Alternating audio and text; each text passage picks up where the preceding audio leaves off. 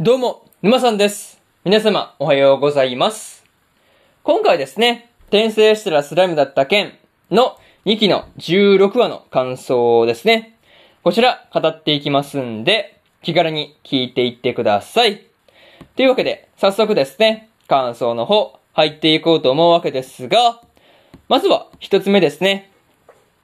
ワルプルギスの話というところで、ラミリスがですね、リムルの元にやってきていたわけなんですが、まあ、こう、その理由ですね、が、魔王たちの宴であるワルプルギスのことを伝えるためだったっていうのがね、まあ、やっと、まあね、え、来たん、あれですよね、前々回ですよね。そう。まあ、それがやっとこう判明したっていう話ですね。そう。まあ、その、ワルプルギスに賛同したのが、まあ、こう、獣王国、ユーラザニアでですね、まあ、こう、カリオンと戦ったね、ミリムとフレイの二人だっていうところですね。そう。まあ、こう、まあ、そうね、まあ、ミリムとフレイの二人なんだっていうところがですね、まあ、なんとも嫌な予感しかしないなっていうところですね。まあ、あとはですね、まあ、それに何より、こう、クレイマンと手を組んでるね、メンツだっていう感じだから、まあ、明らかにこう、クレイマンがね、まあ、開かせた感じだよなっていうのは思ったりしました。まあ、そのためにね、二人を取り込んだのかなとかね、なんか、そういうことをいろいろとですね、思ったりしたという話ですね。まあ、とはいえですね、ワルプルギスの議題がですね、リムルがこう魔王を語っているっていうことなのが、まあ意外な話だったわけなんですが、まあ、そこでね、こう、クレイマンが明らかにこう、自分の行動を正、まあね、行動のまあ、正当性というかね、なんかそういうことを主張しようとしている感じなのはですね、なんか、丸分かりな感じではありました。うん、なんか、そういう感じはしたなっていう話とか、まあね、うん、とにかくこう、クレイマンがですね、まあ裏で動き始めているっていうところが、すごくね、よく伝わってくるところですよね。そう。あとね、こう、ミューランの死をですね、まあこう、カリオンの裏切りっていう風にしていたわけなんですが、まあそれでですね、こう、まあ、アルビスとですね、スフィアと、こう、フォビオといたですね、まあ三重士の皆さんがですね、まあ怒って、まあね、怒りをまあね、覚えるっていうのもですね、まあ無理ないなっていうことを思ったりしました。まあね、そら、まあ、主君をね、まあ、侮辱されれば進化起こるよねっていう話ですね。そう。まあ、そういうところで、まず、一つ目の感想である、ワルプルギスの話というところ、終わっておきます。で、次、二つ目ですね。一度休憩をというところで、リムルたちがですね、会議に次ぐ会議というところで、まあこう、一度休憩を挟もうということで、休憩を挟んでいたわけなんですが、まあ温泉に料理とですね、なかなかのこう、まあ、リラックスできそうな、まあ、旅、ザ旅行っていうか、まあ、旅行っていうか、まあ、ザ旅館か、旅館っていう感じのね、まあ、おもてなし具合ではありました。うん。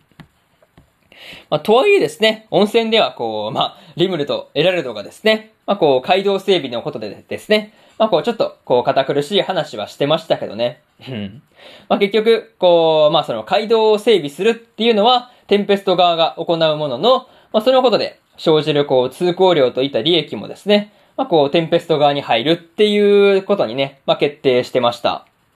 まあ、個人的にはですね、まあ、その街道を整備するっていうことに関してですね、まあ、エラルドの、その、まあ、エラルエラルドに対してですね、まあ、こう、小言を言っている、まあ、ガズレオがですね、全く人のことは言えないっていうところですね。そう、まあ、リムルも実際突っ込んでましたしね。そう。なんかそういうところがね、ちょっと面白くて笑ってしまったなっていう話でした。そう。まあ、それとですね、エラルドがですね、まあこう、女湯にいるエレンに対してですね、まあ、湯加減のことを聞いたりするっていうところもですね、まあなんか、うん、湯加減のことを聞くかどうかはわかんなかったですけど、何かしら、いや、なんかこう、まあ言いそうだよねっていうのは、まあ予想通りだったんで、まあ結構笑ってしまったところではありました。そういうところで、二つ目の感想である、一度休憩をというところ、終わっておきます。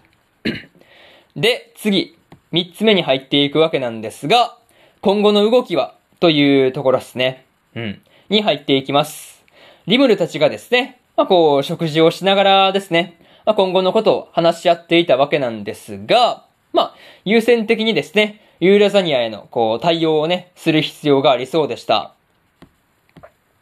まあ正直ね、ソウへの報告とか、こう、ミューランのクレイマンが持つ戦力の話とかからですね、まあこう狙いがテンペストではなくてですね、ユーラザニアの方だっていう風にね、まあこの段階で気づいただ、気づいただけでもですね、なかなか良かった方なんじゃないかなっていうことは思ったりしました。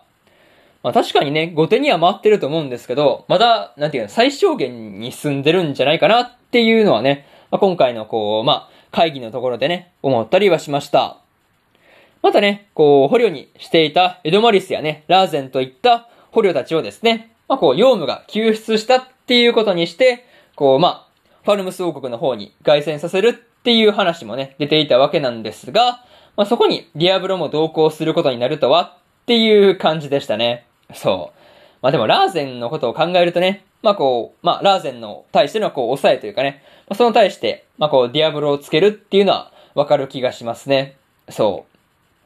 う。なかなかね、意外とこう、ラーゼンがすごい強い人だったっていうところっすね。そう。なんかあっさりこう、まあ、ディアブロにやられてたからあんまり印象なかったっすけどね。そう。まあ実は実はめちゃめちゃ強かったっていう話ですね。そう。まあ結構それびっくりしたなっていう話と、まあでもね、ディアブロもこう、さすがにね、リムルの秘書と、まあ、秘書としてもですね、まあこう、個人的なこととしてもですね、まあこう、リムルのそばをですね、長期間離れるのは絶対嫌だろうからね。まあ本当にこう、やることを手早く済ませて、さっさと帰ってきそうだなっていうことをね、思ったりしました。そういうところで、三つ目の感想である、今後の動きは、というところ、終わっておきます。で、最後にというパートに入っていくんですが、今回ですね、クレイマンやファルムス王国への対応を考える話が多かったわけなんですが、まあ個人的にですね、あの、シオンに尋問された捕虜たちがですね、こう、モザイクかかってるっていう時点でね、まあなかなかやばそうだなっていうことをね、思いましたね。そう。まあやばいよね、正直ね。そう、モザイクかかってるからね。そう。いや、マジでやばいなって話で、またね、まあ今回出てきていたクレイマン配下の5本指ですね。のその筆頭格であるヤムザがですね、まあ、どれほどの実力なのかっていうところがね、まあ気になるなっていう話とか、まあそういうところではあるんですが、まあ、とりあえず、こう、テンペストに向かってくるグレイマンの軍勢を迎え撃ってから、ユーラザニアを助けに行くのか、まあこう最初から二手に分かれて動くのかっていうところですね。なんかそういったこう作戦もね、楽しみにしているという話で、まあ今からね、クレイマンのと、まあクレイマンとの戦いですね。まあ、これがどうなるのか楽しみで仕方がないという話で、今回の転生したらスライムだった件の2期の16話の感想ですね。こちら終わっておきます。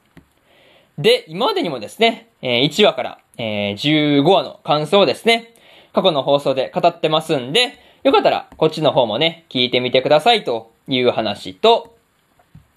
今日はね、日本更新他にもしておりまして、女神寮のりょうぼくんの3話の感想と、